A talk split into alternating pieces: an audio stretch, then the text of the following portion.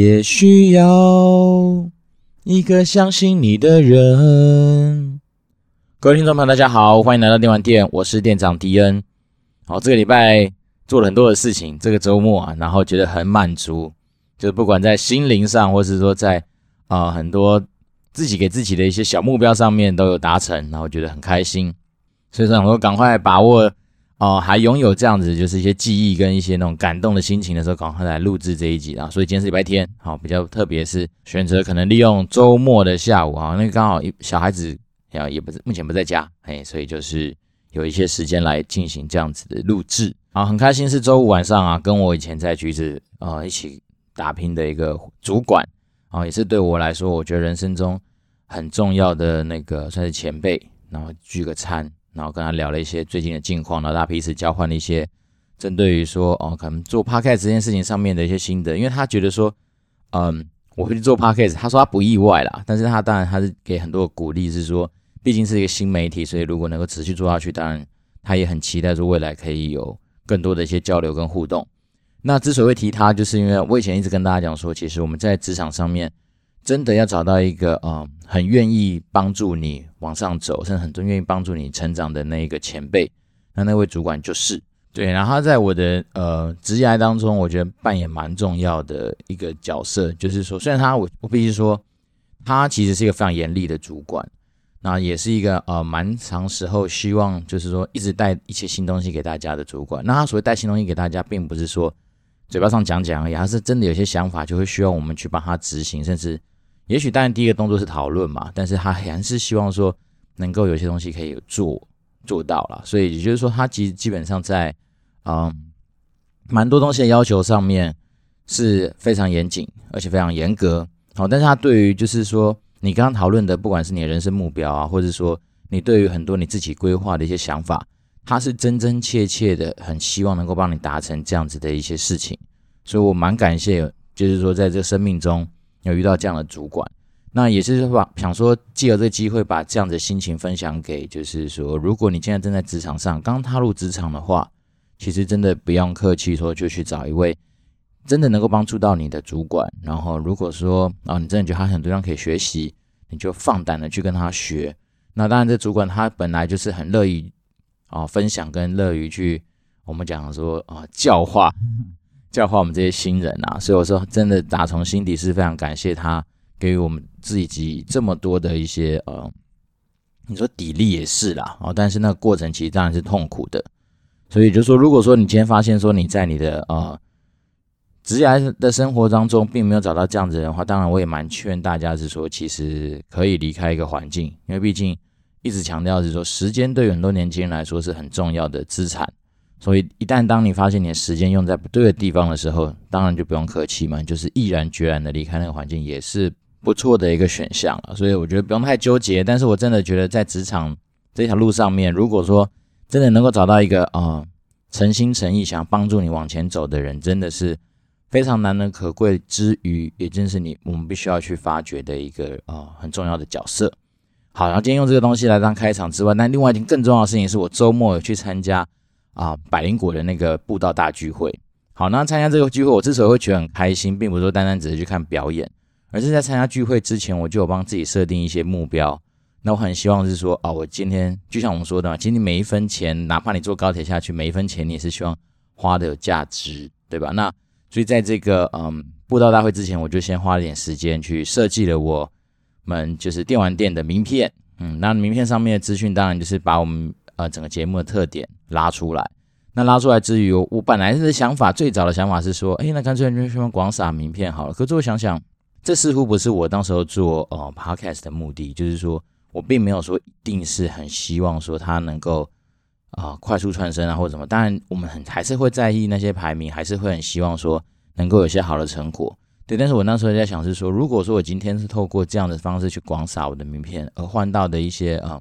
可能对于这东西兴趣度没那么高的人，也许是有点可惜。所以呢，我当然就想说，好，那我们尽量把这东西资源留下来。所以我就是说，如果说真的有缘，刚好有聊到我们的节目，那当然我就是大方的去啊递送我的名片，而不是去做一些就是呃盲送啊，比如说对路人啊，或是一些不认识的人就送。对，那我想说，这是这个策略是我当时候最早一开始的初衷。所以我那时候就带着一盒名片，然后带着我一些啊、可能准备好的东西，我就下去台南，然后真的也很开心啊。原因是因为平常你在空中听到的声音的本人都在那个附近，都在那边嘛。比如说敏迪、范姐、百灵果、台通，然后股癌，当然股癌是很重要，因为股癌一直来说对我来讲是一个啊、呃、开启我最后选择单口相声的关键。因为因为我一开始在做。Podcast 思考之前，我在想说，哎，是不是这个节目，是不是 Podcast 都一定要两个人哈？比如说百灵果或是台通，就两个人在那边讲。所以我一开始的错误印象，一直以为说，哎，其实 Podcast 就是两个人啊，那边聊天，这样才叫 Podcast。然后最后才发现，哦，原来一个人这样讲其实也不错。那当然，毕竟我现在是一个啊小孩的爸爸，然后我本身又有正职，对，那我主要所有收入都来自于正职嘛，所以当然我就想说，怎么样利用一个相对。时间成本有效率的方式来做 podcast，然后单口相声可能它在那种娱乐性上面，也许不会像说哦台通百灵果这么多，但是我相信这个东西对于呃，如果说你今天真的只是想要一个声音陪伴，然后甚至说有些知识上面的补充的节目的话，那当然这会是一个不错的一个选项。然后再来是我觉得一方面是因为如果你今天要做访谈，其实很多时候你光是邀约敲时间就会是一个困难的。那我自己的目标是期望说，至少一个礼拜能够有两更这样子的一个频率，让我们节目的内容可以更多的产出嘛。所以考量这些东西的综合结果的时候，我就觉得说，嗯，那我们就来做一个，还是维持单口相声这样子的一个主轴。当然，在我行有余的时候，当然就可能会去插入一些其他伙伴的一些访问，好，例如说，大家上一集应该听到是说，我们去访问的那个游戏排行榜第一名的游戏五告站。甚至访问过哦，余生者巧巧之类的。那当然，未来还是会有很多访谈的机会，甚至是如果有啊能开始注意的话，我可能慢慢的会被人家去抓去上一些其他聊天型的一些节目。那当然，重要的还是保持我当时的初衷，就是希望能够把游戏这个本这个好东西好来去带给大家，好让很多比如说长辈，至少你不要再有些错误观念，觉得玩游戏就是玩物丧志。好，那当然对于年轻人来说，当然你就得勇于去去。接纳或者去接受你喜欢玩的东西，不用觉得说这东西要去避讳或干嘛。那甚至对我而言，嗯，目前我在游戏业服务已经超过十年了嘛。那我觉得其实啊，整个让我来讲，我觉得生活各方面都还不错了，而且真的是就是把兴趣跟工作有得到啊、呃、很良性的结合，所以我自己是还蛮开心的。那我今那我这是为什么说我在那个呃大家会有达成我的目标，就是我真的去跟每一个我当时候想要设定的、呃、认识的人。都有至少打到招呼哈，或者是说有些人有拍到照啊，然后有一些简单的交流。那另外，当然我们在 Podcast 的社群里面也有很多的伙伴是在之前的网络上看不到本人嘛，所以这次利用一些机会来去说哦，原来本人这是美国。我讲真的哦，其实 Podcast 很多人其实他只是躲在麦克风后面，可是他是都是正面或帅哥，所以我自己觉得哎蛮特别的体验。然后其实。会喜欢做 podcast 的人，我觉得其实他们就我自己接触下来，其实大家的那种不管是亲和力啊，或者说对很多事情的看法都还蛮正向的，所以就是跟他们交流跟互动的过程，我自己都觉得很开心。就是说，除了彼此会鼓励之外，那当然有什么问题，通常大家丢出来都会给予很多很正向的回馈啦。所以我自己觉得说很高兴，就是第一个至少相见欢这个任务我有达成。那当然我不知道说。呃，也许有时候只是一面之缘这样子的效果，有没有办法说让他们有印象深刻？但是我想说，这就是一个开端，哦，就像是在一个平静的湖水中，我们现在丢出了第一颗石头，那这涟漪会不会未来会不会变成巨浪？这个谁也说不准。不过我们就尽量在努力，至少啊，可能就是像见面三分情嘛，那可能未来就会有更多的互动。那另外一个是我自己本来就去承诺一些啊、我自己承诺一些小事情啊，举例人，比如说那时候刚好得到蛇鞭的一些回馈。那我就跟蛇鞭约好说，好，如果可以的话，我要来去跟他交换名片。那他也就跟我讲说，他可能就在啊工作区，那他也没，因为本来就没有看过他长怎么样，他只跟我讲说，他就在工作区，然后给我一些可能他说他是相对朴素的人的一些形容啦。我觉得他是太谦虚了。那我就在那边花了大概蛮多时间观察的。我必须说，我站在那个啊、他们工作区旁边站了蛮久。那我就会想想，依照我的直觉，依照我以前做业务多年来累积下来的直觉跟看人的一些感觉，我觉得就是他。那当然，在最后他们快要撤场左右的时间，我就过去递上我的名片，然后果然地就中，嗯，就是他。然后当然有些交流，就是说聊聊说我们啊、这个节目的理念啊，然后跟他做一些就是说可能职业上面的一些啊、分享啦，但反正就是很快的时间跟他做了一些交流，我觉得蛮开心的，真的很开心。就是说，哎，至少我答应别人事情都有完成，这是我始终给自己在啊，不管是职职业或人生上面很重要的一件事情。对，那以前因为我觉得这件事情可以跟大家分享，是因为以前小时候可能太常答应别人事情，然后没办法完成。那当然小时候你可能不会比较不会被人家说哦拿出来批评或干嘛，但慢慢想一想，我就觉得说不行。其实你在人生的那个路上走，一定要有一些自己的招牌。好，那我自己常给自己的几个提醒，就是第一个就是使命必达。好，假如我一旦答应别人事情，我就去做到。那真的如果做不到，我也不会答应你啦。但是这样，所以这样子也很容易有借口可以去拒绝别人，就是说，因为我不想要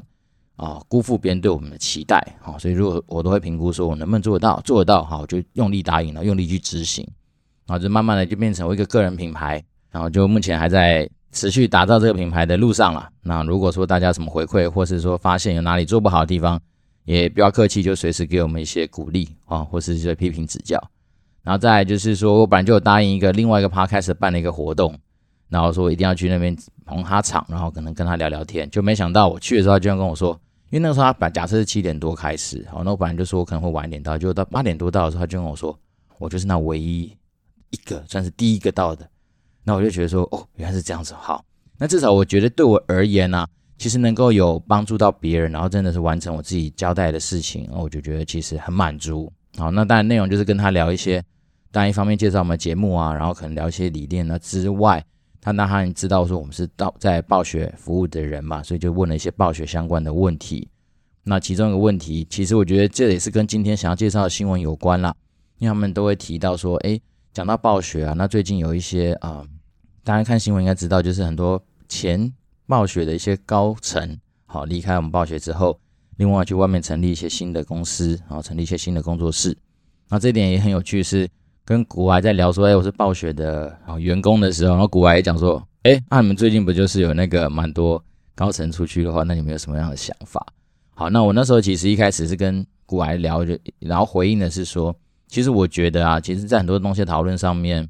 我相信应该还是回到游戏本身啦。因为我那时候他就问我说：“那你们会不会想要去玩或什么？”我就反问他说：“其实啊，你今天玩游戏根本不在乎是谁做的吧？其实很多时候你只是先在乎那游戏好不好玩，对不对？那甚至像很多那种云玩家，就是看 YouTuber 玩给你看。那当然，你真的觉得好玩，你就会投资，好，就会去花你的钱去买它来玩等等，对不对？那所以我才说，对我自己在看这件事情的想法，就是说。嗯，其实第一个啦，当然是因为他们都已经离开了嘛，所以本来跟我们的距离就比较远。啊，那第二第二个是他本来离我们距离就很远，然后因为他们就是在美国总部的那些大头，对不对？那所以毕毕竟本来就有一段距离。那当然再来是我玩游戏，其实我自己的习惯是，我很少因为是谁做的游戏而去玩这个东西。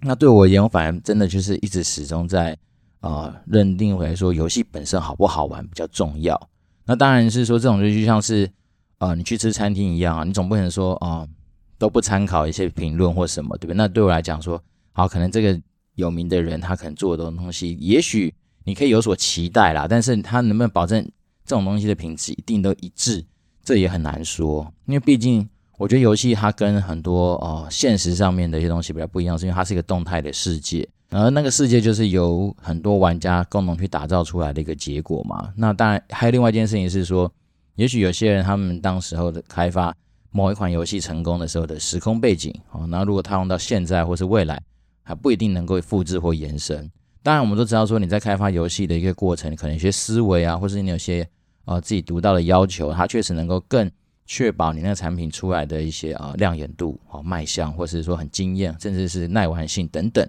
这一定是有它的 know how 在，但是说，嗯，你第一个我们也必须说，游戏的这种制作技术一直在进步，然后玩家对于很多东西的要求跟口味也一直在成长，所以你，所以这东西本来它就是很多元的。那再来是说，呃，游戏开发这件事情啊，通常也没有办法说都是一个人就可以解决嘛，所以它一定是一个团队共同努力之后得到的结果。那当然你会说，可能制作人他也许他就是负责脑的那个角色，所以。他的很多想法或者很多决定，当然就有有呃决定这个游戏的走向，这件事情没有错。但是说你整个游戏能够打造出到什么样的水准，甚至很多意见的产出，搞不好当时一开始的那个源头根本都是底下的气话或是也许是哦，工程师也有可能，当大家集思广益而提出来的。对，那只是说你可能从众多点子里面，可能根据你野性的直觉，哈，你挑了一个相对不错的 idea，然后让它成真，然后爆红，然后成为一个就是大家觉得很赞的游戏，这也是有可能性的。所以我只是说，那当然他们离开暴雪去成立公司，他们会一定会跟一般那种就是什么小菜鸡哈，或者干了几年就妈的不爽，我离开的那种比较相对比较年轻的人来去成立公司，他们成功率一定大很多。那我觉得最主要原因是因为。他们就有很多的人脉，你想想看，他们本来在暴雪就是高层，所以他底下带的也许也就是一些算是中高阶的主管，对不对？那这些中高阶的主管，甚至他们对外部厂商也很多的人脉跟资源，所以他们其实是夹带很多无形的资源来去做他们所谓游戏开发这件事情。那跟你一个很多人也许人说啊，我有很好的想法，反正我就妈出去硬拼硬干，看能不能干出个游戏，你也有可能做出来，但是我必须说。你在打造团队的过程的顺畅度上面，可能就会跟这些大头们出去另外成立的工作室会有不一样的呃困难度。那当然，另外一个很现实的事情是，你在开发游戏过程中，你就是需要钱，对不对？那我相信这些大头在呃以往以前呢，新闻告诉我们说，他们薪水应该都很不错的情况之下，他们拥有的银弹，好，我们讲另外一件事情，人脉，甚至他们要去筹钱的那个能力，也绝对比我们说啊一般。相对基层的人出去啊，就是要创一个游戏公司，然后去做一个游戏来说，他们拥有资源相对一定是比我们多很多啦。好，所以我自己是觉得说，我自己在看待这个新闻啊，我是觉得说，嗯，蛮祝福的，然后也蛮乐观其成，因为毕竟我身为玩家，有更多好的游戏不是很赞嘛，对不对？那反正我们就是喜欢玩电动玩啊，所以如果有很多好的选项，当然就是会成为你一个生活调剂上面的一个不错的来源。那当然，我觉得啊，其实。呃，跟古癌聊的过程，我也那时候也也想到说，其实我们可以去把古癌的精神用来回测这件事情啊。那我相信，如果没有记错后，记得好像有的时候也是有一些那种好像很厉害的团队成员或是什么制作人，好，他可能离开了某一款大家觉得很厉害的游戏之后，去做了别的游戏，但是似乎好像就没有像之前那么强。哦，那这当然很多可能，不管是技术啦、团队的实力啦，甚至是说他可能。走的方向到底有没有迎合当时候市场口味，这都就不确定了。然后只是说，其实用回测来说，其实也没那么绝对啦。就是说，哦，你可能在某一个游戏成功，你下一个游戏就一定百分之百会成功，这件事情也没那么绝对。那只是说，可能它的成功率相对高一些些。然后，当然是最后最终最终当然是回归到游戏这件事情好不好玩上面嘛。那我觉得其实蛮期待的哦，我自己会蛮期待的。但我当然一方面现在也不知道他们要做什么样子的类型的游戏。那甚至说也完全不知道说他们未来的方向会是什么，所以这自然就是只能用期待啦。我自己是说，身为玩家是蛮期待，然后也很希望说，当然就是说他们到时候也不要忘记说，哎，其实我们在亚洲市场哦也其实是很大。那如果在做很多游戏的一些不管是发想啦，或者说设计的时候，能够多帮我们就是亚洲的玩家有些考量的话，那我觉得也是很赞。好，这是我自己私心的一些期待。好了，那当然。讲到就是游戏制作啊，然后上礼上集不是去访问那个呃游戏五告站的团队，那其实他们也提到说，其实，在整个独立制作的这件事情上面，蛮多公司哦或者蛮多产品其实是从那个星象电子这边跑出来的。然后，那我觉得星象就是一个蛮有趣的公司啊。第一个是他们股价一直来就很高，他们股价就是一直来在市场上都表现很亮眼。那，所以我想说，那今天来分析财报的时候，就带大家来看一下星象电子到底它的那个。呃，公司体质到底好或不好？好，那老样子，我们先来下结论。它基它基本上的大概是八十五分哦，我觉得是一个很强。其实真的是来说，只要能够超过八十分啊，都会是一个我觉得蛮不错的公司了。所以它是大概八十五分上下，我觉得很赞。那再来是说，那我们先从它的一些指标上来看，问它的好。好，第一个是它的毛利率很漂亮啊，大概就是维持在八十八到九十二 percent 哦，稳定的维持在这样子。然后我就觉得说，哦。这真的很夸张，就这真的根本就是跟那种所谓的呃什么贵州茅台那种，就是说卖酒卖一些很奇怪的东西，甚至卖白粉来的高啦，这是很特别的事情。那当然它它的营业利率大概就只有一半哦，大概四十五到五十 percent，也就是说它的费用率大概占了整个四十，它的整个营收结构里面四十五 percent。那我觉得虽然说我没有特别去细研究它的所有的产品项目，或者是说一些新闻。但是就这个东西来想象，就是他们的其实有名的产品叫《明星三缺一》嘛。那《明星三缺一》里面大量使用到很多名人的 IP，我相信它蛮多费用应该是发生在这种地方，尤其是那种就是你要去取得啊明星的那些授权啊，甚至说它的肖像权等等等等。那我觉得这个就会是成为它费用的来源。那不过它的净利率还是维持在三十七到四十 percent 嘛，那其实代表说它就是有赚钱。好，不管说它今天费用再高，但它其实最后的净利它是有很漂亮的表现，那我觉得是不错。那再来我们就看老八指标，就看一下 ROE，诶，ROE 到二零一九年甚至到了四十五 percent，那以以往大概就是在二十三 percent 上下这样，那我觉得其实很强诶，基本上超过二十就已经是值得关注，然后它甚至二零一九年高到四十五，那我觉得诶，就是真的很好棒棒。那当然我们就要另外看一下说，他那他在做这些东西的过程，他的钱是从哪里来的？他的负债占资产比只有十八到二十四 percent，也就代表说他其实是。大部分都是投资，就是股东的钱来去做他们整个营运上面的需求，所以你就发现说，股东其实默默的对这家公司是非常有信心的，也就是说，股东本身就很挺啦，非常挺，但应该不是瞎挺啦，我觉得是很认真的挺。然后，所以他的负债占资产其实很低，那也告诉我们另外一件事情，就是说，他今天从速动比率去看他的那个，如果今天发生债务纠纷的话，也不用担心，基本上他的那个债务的整个状况是很漂亮的啊。也就是说，如果今天发生任何事情，他是很能够去不受银行的控制哦，就是说不用被迫做一些不太正确的决定。那另外就要看他现金，靠他现金也是比高的，五十到六十 percent 哦，现金占整个总资产的五十到六十 percent。所以你觉得说白话文就是说现金超多，正常十到二十五嘛，所以他现在是五十到六十，所以就代表说超多现金。那超多现金就代表说还有很多可以去发挥的空间啊，对，那这就是代表说他很强。但是当然比较特别一点是说，他可能在卖东西的时间点稍微长一些。那这个我猜应该是跟他的那个他的某一个事业体是卖那种大型机台，或者是那种博弈用的大型机台有关系。因为这种机台它可能算是比较呃特殊的一些产品规格，所以当它的产品整个从就是原物料进来，然后到整个出去的时候，它的那个整个贩售周期大概需要一百二十天。然后收钱就是蛮蛮正常的，就是六十天的一个收钱的状况。所以其实，因为他卖东西的时间比较长，那我猜是卖那种机台时间比较长，所以导致说他可能会有大概将近一百多天的，就一百七十天上下的一个缺钱的天数。那不过我觉得他的事业体也感谢之前股癌群友上面有人帮我们就是做了补充，就是说他现在好像大部分的营收来源其实已经不是透过机台了，好，大部分好像九成左右吧，都还来自于他的那些博弈游戏。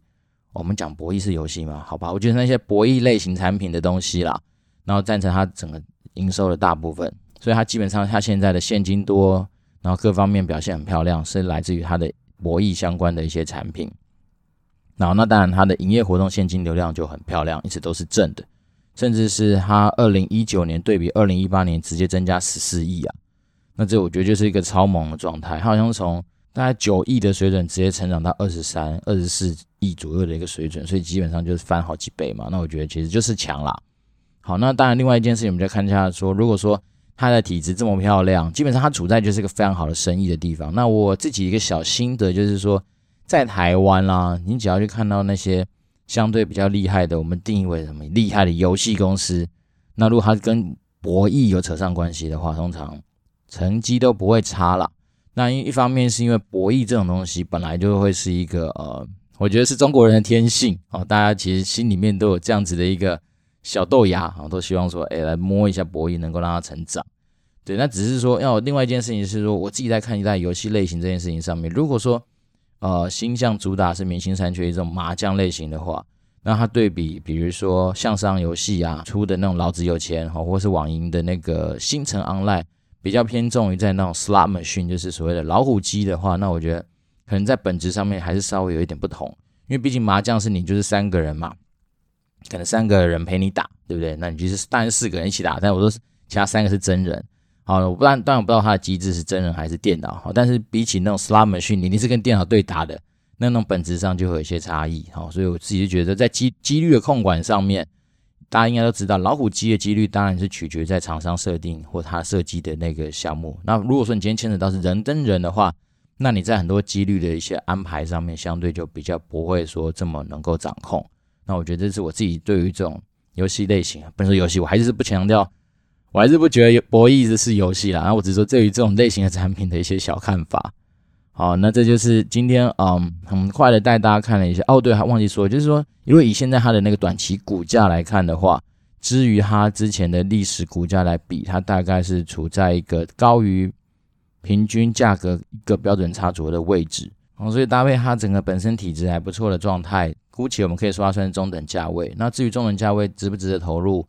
如果是我的话，嗯，可能会参考哦，但是不一定说一定会是以它当成是现在目前投资的标的。我要去看我自己的 portfolio 有没有说可能比较呃，目前被算是低价或或是低估的一些公司，会是我主要投的呃优先的选项了。那当然最最近。比较多的资金都放在美股啊，因为我觉得可能受到美呃股癌的影响，因为我真的觉得其实美股相对来说比较看得懂啊，比如说你比较知道说这个品牌目前在市场上，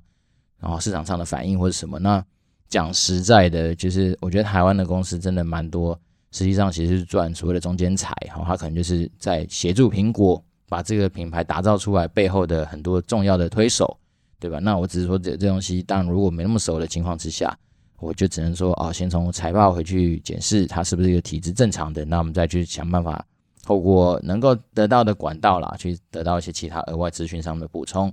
那只是说，如果以现在这个星象现在状态来说的话，它股价不便宜啦。但是不过现在不是开放什么零股交易嘛？好，那当然就是大家可以参考一下它的殖利率啊，然后回推一下说，如果你要来存股的话，好不 OK？那我自己刚刚去看了一下它的那个殖利率的表现啊。我觉得二零一九年好像没有特别好。如果平均价格来看的话，它二零一九年的殖利率大概落在三点九，好像四 percent 好了。那要超过四 percent 的，其实标的物蛮多的啦。所以你都问我的话，我可能光看到这个，我就可能不会是列为我优先投资的项目哈。这只是我自己的看法跟想法。那当然，每个人很多不一样资讯。然后如果说你有掌握到一些有可能它飙涨的一些资讯，那当然你就可以早期去布局或者怎么样。那至少至少我们退一万步来想。好，至少星象它的体质够强，好，不太会有什么意外状况，所以就是说它至少不会变成壁纸啊，所以这就是我觉得，嗯，今天对于星象在财报上面的一些看法。好，那接下来我们来念一下，就是呃，最近这几天可能开始收到听众的一些留言，那有什么样可以给他们一些回馈。好，首先第一个评论是 SSR 已移队，不知要干嘛。我猜 SSR 讲的应该可能是手游或者什么样子的 SSR。等级的卡片啊，那标题是想听暴雪公司八卦，古玩奶粉来签到，想听暴雪公司八卦，大学没日没夜的，哇，现在又如何了？是不是卡牌卖造型就停滞不前？下一个哇呢？好，我觉得八卦这样讲好，我身为暴雪的员工，当然很多东西我们有些这种前期知道的资讯，绝对是不可能够在市场上公开，这是一定的。然后如果公开的话，我可能没就没办法再自称我是暴雪人，我可能就掰了。不过我自己呃，实际上去总部的一些之前的那个看到的一些现象，我觉得倒是可以蛮能够拿出来跟大家聊一聊。但是它不见得是八卦，也就是说，其实我觉得暴雪啊，因为它毕竟在加州尔湾那个地方，然后其实暴雪的员工蛮多是亚洲人的。哦，你说这是不是八卦吗？我对我来讲，我觉得其实我自己的所见所闻，就是他们其实对于亚洲人是还蛮呃，怎么讲？就是我觉得还蛮友善的。那这一点算是我觉得蛮特别的地方，然后再是，据我所知啊，其实还蛮多人的哦，就算是老外哦，他们的另一半其实也都是亚洲人，诶，我就觉得更赞啊，因为我之前有些同事来台湾，然后我就说，哎，你来台湾出差吗？他说没有啦，我们来台湾玩，顺便是来看一下我们的岳父母。我想说，哦，这真的蛮特别的，所以我自己是觉得说，这也让我们就是说在亚洲的一些不管是声音啊。或者说，可能有些习惯对于他们所谓的呃外国人来说，就是美国人来说，可能就不会是那么的陌生的可能啊。所以我自己是觉得说，这要算是八卦吗？嗯，我觉得至少对我在那边实际上看到的状况来说，就是亚洲人的比例蛮高的。那我觉得是还蛮不错的一个现象。然后你提到说你大学没日没夜的哇啊，其实我第一个，因为我不知道你大学是什么时候啦。如果说你跟我一样大学是十几年前的话。那现在又如何？现在有一个经典伺服器要开，然后，在魔兽世界有个经典伺服器，它它就是打造当时候我们可能那个时候如果是你不小心那个时候就离开的人的一些回忆，然后它确实就是原汁原味反映当时候可能还没那么多进化的一个魔兽世界的一个呃样子。那我觉得如果说你真的想要找回当初的感动，然后我觉得魔兽世界那个经典伺服器你可以去体验看看。我们那时候就我们的了解，好像那时候上市的时候，其实玩家反应还蛮不错的。大家给予蛮多很正面的一些回馈。那当然这边就是也是顺便帮我们公司产品工商一下，如果你有兴趣想要找回你当时的感动的话，那就是可以考虑一下这个伺服器。好，下一个就是啊，Shine G G G 哦，古亭老虎袜子再临。哦，他这是一个我觉得蛮赞的一个粉丝哦，他真的是认真的给我们很多回馈。我来念他的回馈，他说老虎回来了。虽然平常都是用 Spotify 收听，并没有留言的习惯，手机是 Android 系统，但店长竟然还开了一个小专题讨论烂辣椒，如此情义相挺，只好五星再怒推一波。还记得当初辣椒上柜财务报告好像还可以，但就像店长所说的，棒球迷并不是传统上的主力玩家。后来辣椒转型到手游的脚步又太慢，导致营运每况愈下。我后来股价七叉出场，也算是近年的高点了，就当做上了一堂要价十万元的金融理财课吧。再次谢谢店长，也祝福优质节目持续壮大。好，然后下面他可能被那个复制给影响，他又同样的内容再贴了一次。好，我只能说非常非常感谢，就是这样良性的互动，甚至是说真的让我觉得说，哎，我的。一些资讯啊，真的是能够跟你实际上遇到一些状况所呼应。那当然就是我还是就是说啦，就是第一个我们来开这个节目，本来就不是为了说一定要做什么样子的一些盈利或怎么样。那当时候最初的初衷就是希望能够让很多人在生活上面更好，那甚至在人生的道路上有一些不错的观念来，就是说互相砥砺。对，因为毕竟我觉得其实打群架，就是说很多人一起走下去才会走得长长久久。所以这是我当时一直开这个节目的初衷。那当然，另外一个更重要的远大的使命是，我很希望能够让更多人知道电玩业的好，然后甚至是推广电玩这件事情。那所以我当然就觉得说，像这样子很赞的一些回馈啊，甚至说我觉得比较有建设性的一些互动，都是我很期待的。当然，很多人的想法或者是说你的意见可能跟我不一样，那没有关系。就像我还是把股海当成是我一个很重要的一个模仿对象，就是说大家来讨论，我们就是良性的来讨论，而不是说哦。就是意气用事，或者是说，呃，可能没有目的、漫无目的的一些谩骂，或者是说抹黑、抹红、抹黄、抹绿、抹阿萨布鲁的什么东西。但是我觉得重要的就是一些良性的互动，会是我们比较期待的部分。对，然后再下一个就是哦，CGM 七七八八二零零二，主委没脖子，哎，好，我不知道国外会不会听到了。那主委应该有脖子吧？就我昨天看他来说，其实还是蛮潇洒、蛮帅的。然后很有经历的分享，希望能多分享一些电玩业的秘辛。好，那我就像我刚刚说的秘辛，就是说，嗯，应该说电玩业本来也没什么太多的秘辛不秘辛啦，而是说你想知道哪些事情，你来提问，我看我能不能知道的地方，就给你一些回馈。好，那我觉得拿一个就是比较实际的案例来做一些讨论，就像是昨天跟古外在闲聊的时候，他就可能我问一下说，诶，假设他现在帮二零七七业配。那以他得到的那种，就是呃，实际上的一些产生的一些成效，那对我们游戏来看待是怎么样？好，那我觉得这种东西就比较能够跟他做一些交流。那甚至说上面有些人问啊，说我想知道一些八卦，好，那到底八卦你可能想知道是哪一方面的？如果你是想要打听一下未来那些产品的资讯，我只能说，其实你去问任何一个暴雪人，应该都没人有办法讲。好，一来是我们可能自己都不知道啊，因为我们毕竟暴雪它其实算是蛮多啊产品同时在开发的嘛，甚至很多的一些版本都在准备。对不对？那你今天问我的，假如是人不在其位不谋其政，所以很多跳脱我自己产品范围的事情，我也不太能够，就是我也不太知道啦，就是也没人会，没人会鸟我，甚至没有任何资讯会分享给我。对，那当然是我们另外一个，就是我觉得这就是嗯一个正确的观念，甚至一个好的观念，是需要大家一起来建立的。就是说，其实对于很多呃智慧财产权的尊重，甚至是说对于很多那种所谓知识啊，或是那种 IP 的一些保护。其实对于我们公司来说，都会是非常重视的一个项目啦。对，那当然我我必须承认，我小时候也都是去玩那种就是小卖店买的一些哎好 VCD 好或者是阿萨布鲁 CD 回家去玩好 PS 系列的游戏。但是随着我自己踏入职场之后，我就发现真的要给很多智慧财产创作的人一些呃就是鼓励甚至是尊重。所以我自己是觉得说，其实啊、很多人都想要多探听一些秘辛啊。当然，我觉得人的求知欲，或是说哦好奇心一定会有，只是说对我们公司而言，其实这种保密的事情是非常非常重视的。那尤其是我今天就是大方的承认说，我就是动视暴雪员工，所以当然我在很多我自己揭露的一些资讯啊，或者是说一些消息上面，我只能说我可以扮演一个是提醒的角色。好，比如说我们有哪些新的新闻上线了，那也许说你碍于忙碌，或者是你可能少了一些接触到的管道，那你可能就没有办法说哦第一时间掌握到这些资讯。那当然。以我一个可能就是本身就是做电玩业的人哦，当然我就比较有机会说，哎，来跟大家讲一讲说，哎，我这边知道的一些新闻，然后大家彼此来做一个资讯搬运工，啊，就像农夫山泉的老板说的，我们只是做一个大自然的搬运工，那我只是做一个游戏产业新闻的搬运工，然后让你稍微至少知道说，诶，哪些新闻可能我比较有印象。因为我讲现实的，就是说，我们每天其实资讯量已经够大了，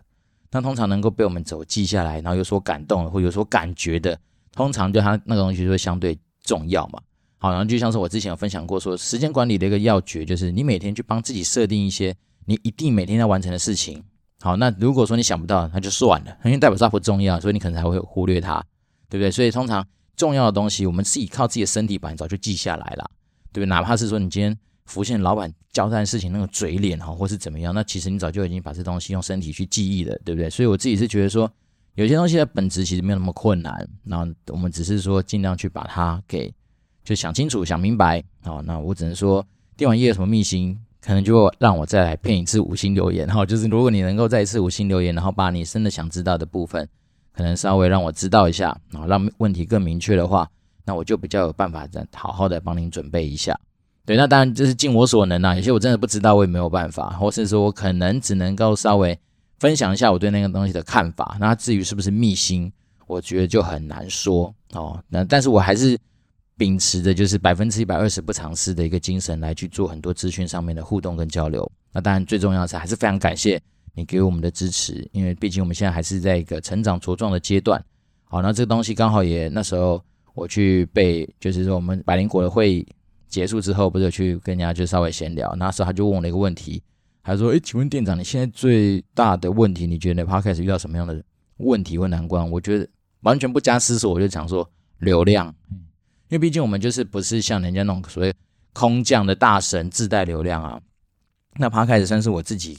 啊，活了三十六年以来啊，自己第一次经营的这种所谓自媒体啊，所以我觉得就说这个路上当然。目前我我还不知道说到底，嗯，有什么更好的方法可以带入更多的流量。但是我自己想以行销四 P 来说的话，至少我先确保我在 Prada 这些东西上面是能够有一定水准的东西。那至于 Promotion 的话，嗯，我满脑子是一直在想啦，就是持续还是在保持说很多啊、呃、点子的激荡。那只是说这个激荡目前是我自己在做。那当然，如果说你今天啊、各位听众啊，可能说呃如果有机会的话，帮我们节目做更多的推广。然后让我们得到更多的 idea，或者是说更多的一些互动跟回馈。我想这样的正向正向循环的那个回圈搭建起来之后，也许未来那种能量爆棚啊，对啊，也可能会去买 Power Bomb 来喝喝，然后看能不能增加一些爆棚的能量。好，那总之啊，今天这一集讲的东西算也不少。那一方面是因为真的昨天才刚从台南，就是一日台南然后来回，然后得到了很多的一些收获，认识了很多人，打过很多的照面，我自己觉得心灵上是很满足的啦。那因为我觉得说，其实在人生很多时候，我们就是在做说，哎，小目标完成，小目标完成这种成就感的累积。那我觉得这件事情蛮赞的。那也可以就是在最后的时间跟大家做一些分享。那我自己是觉得，哎，看到那个台东何伟本人，就 我觉得他真的是一个非常非常非常非常非常亲切，而且很 nice 的一个人。因为对我们这种可能跟他不是那么熟的人，然后也许我们一开始本来就不是他们那种所谓的 podcast 圈的人，那当然。他就很热心的来招呼我，然后跟我聊天，然后就是说，啊，其实我知道你是谁啊，怎样怎样怎样。那我觉得，其实对我们这种，呃，刚开始做这些东西的人，我觉得那种鼓励跟感动，我会一直把它记记在心里面。好，就像《基督山恩仇记》里面说的，有恩报恩的话，他就目前来说，对我来讲，他就是一个我觉得蛮对我蛮有恩的人。好，所以当然我后面如果有任何他需要帮忙的地方，哎，一样，我就是瞎挺，好，然后就是用我自己能够所拥有的资源来去帮助他。那当然，股癌就不要说。我觉得昨天我最有更大的收获是跟古玩有非常非常多实际上交流的互动。好，那这除了说在以前 Telegram 上面可能得到一两句的那种回馈之外，昨天是真的当面然后讨论蛮多的事情。哦，我觉得真的是太值得了。所以我只能说带着这样的感动来赶快把现在的一些东西录下来。那我觉得今天也算是蛮顺的哦，基本上没有什么剪接的一些部分呢，也没有什么就是停顿嘛，所以我觉得很开心。那就不知不觉话就比较多。那一样啊，就是说，如果说你对于不管是投资理财、电玩业、职业、哦求职或是人生规划等等各方面的议题，你有任何的兴趣的话，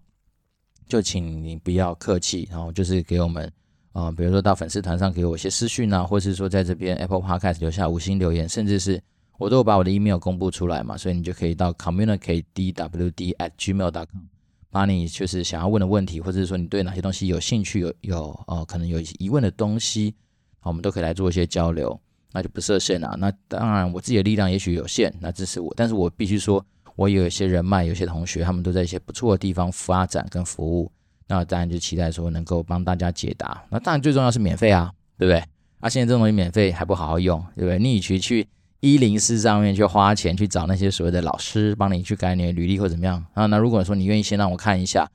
那我觉得也不无小补嘛，对不对？好，所以这个讲的话多了啦。那今天那听歌的部分的话，如果真的大家要我推的话，好，我我小孩子他也是要我从我小孩子来的灵感，就是我前阵子给他听的刘德华的那个《木鱼与金鱼》哦，然后他讲的东西，我觉得有些东西蛮有蛮有趣的。大家可以听看看，然后小孩子最近有时候睡觉前就吵着说我要听木鱼金鱼，好，那我觉得这东西大概对于他的发音训练上面可能有些帮助之外，那我自己觉得其实刘德华是一个蛮有趣的人，就是很多歌也是要他来唱才有 feel，然后他特别会特别唱一些那种可能充满了所谓的那种古时候色彩的嘛的那种歌，我觉得要他来诠释才有那个味道，所以我觉得蛮特别的。那